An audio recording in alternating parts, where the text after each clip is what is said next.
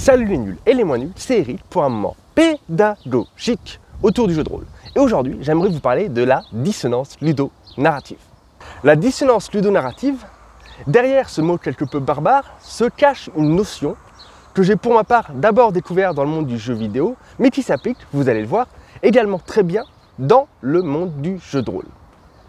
La dissonance ludonarrative, c'est un mot pour décrire un écart entre ce qui se passe dans la narration narrative, dans la fiction, dans l'histoire que l'on va raconter tous autour de la table, et ce qui se passe au niveau des règles, des mécaniques de jeu, du système de résolution ou du gameplay, le ludo.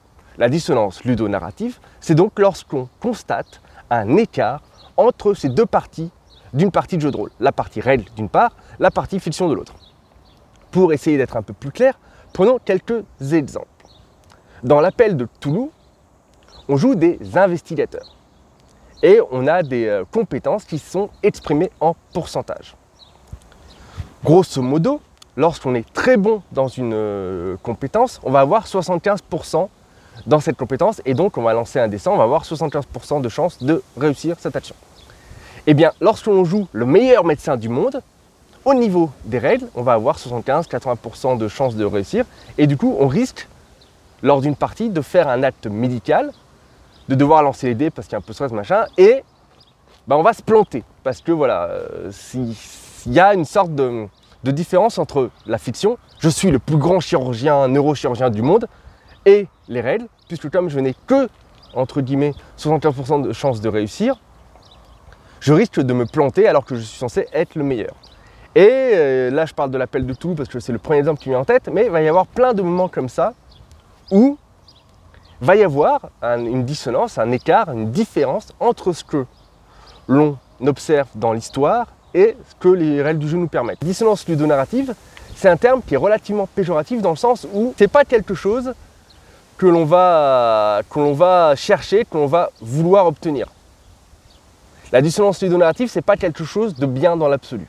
Avoir cet euh, écart-là entre la fiction et les règles est quelque chose qui a plutôt tendance à nous frustrer, à nous gêner et à provoquer des parties qui vont être moins intéressantes. Donc c'est vraiment un terme qu'on doit avoir à l'esprit et qui peut être euh, un début de piste pour produire des meilleures parties de jeux de rôle ou produire des meilleurs jeux.